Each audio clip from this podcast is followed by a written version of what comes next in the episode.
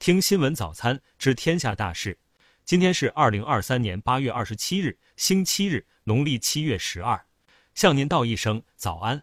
下面关注头条新闻。近日，一张外地游客投诉峨眉山看不到猴子的投诉记录截图在网络上热传。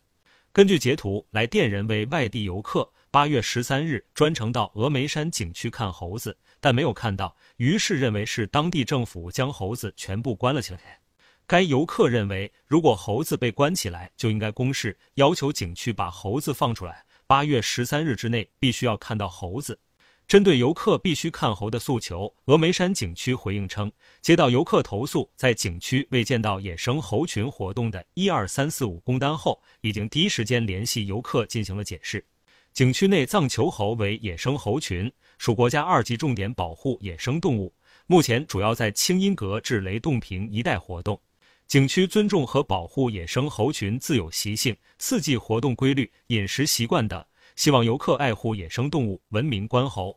下面关注国内新闻。八月二十六日，又有五名电信诈骗犯罪嫌疑人，在仰光国际机场由缅甸警方移交给中国警方工作组押解回国。至此，在四天时间内，共二十四名电诈犯罪嫌疑人被押解回国。此次行动彰显了中方同缅甸等相关方联合打击诈赌犯罪的坚定立场。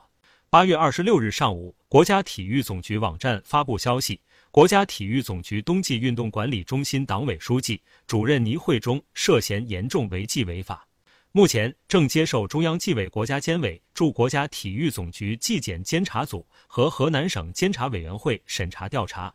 八月二十五日，湖南张家界市千万富翁罗某忠在与儿子争执后被送精神病院并自缢离世一事引发热议。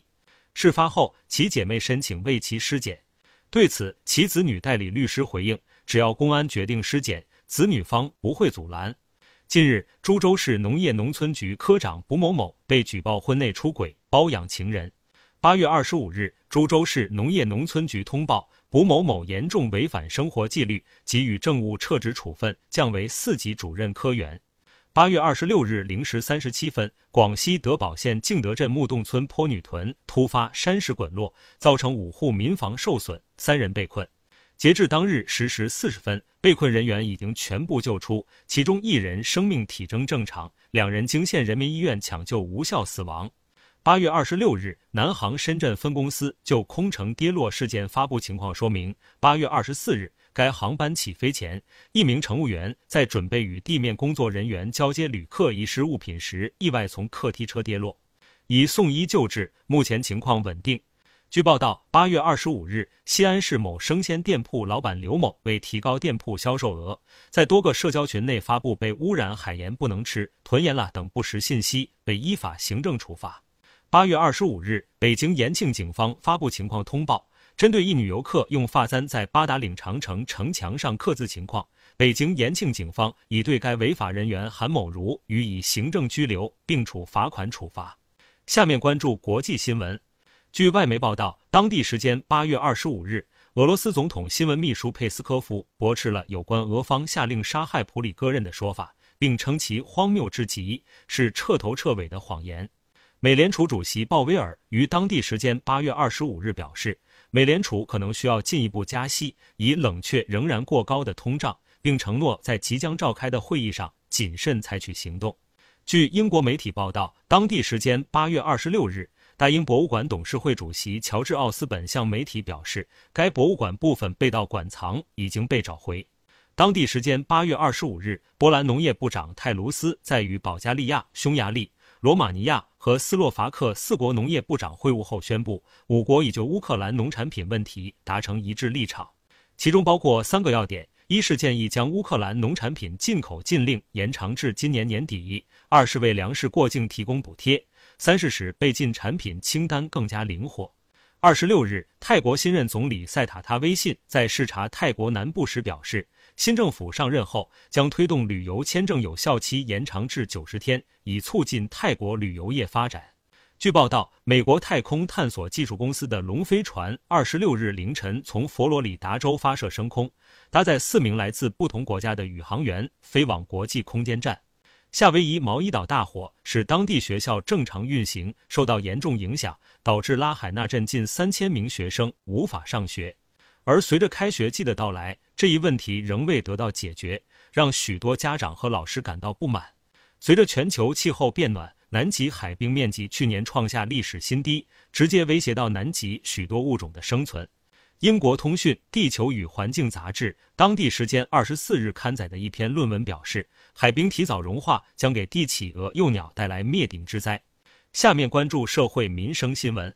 近日，多名网友在社交媒体平台分享自己坐火车卧铺自带床帘，引发争议。对此，一二三零六回应表示，铁路部门并没有明令禁止自带床帘。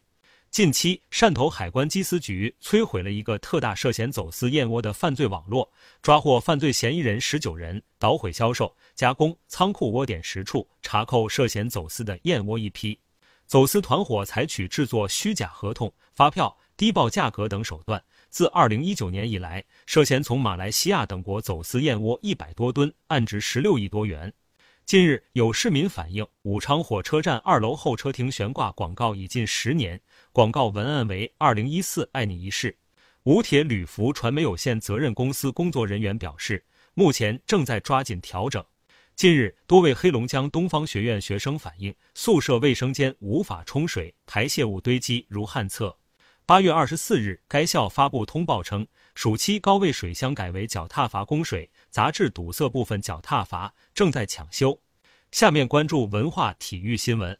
二零二三年国际篮联篮球世界杯于二十五日揭幕。二十六日晚，中国男篮迎来了他们本届赛事的首个对手塞尔维亚队，最终中国男篮以六十三比一百零五不敌对手。北京时间八月二十六日凌晨，沙特联第三轮。利雅得胜利客场挑战哈萨征服。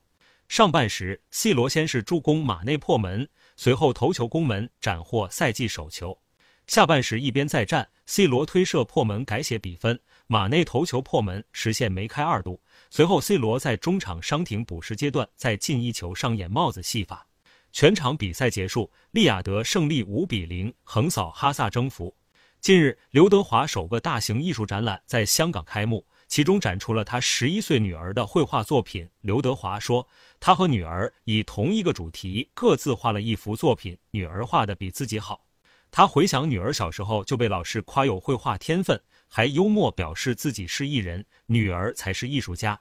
王心凌二十五日晚发文分享近况，透露在八月的三十一天里，安排有五十六个行程，包括演出、会议、练舞、练团、体能训练等等。还在前两天做了功能性内视镜鼻窦手术，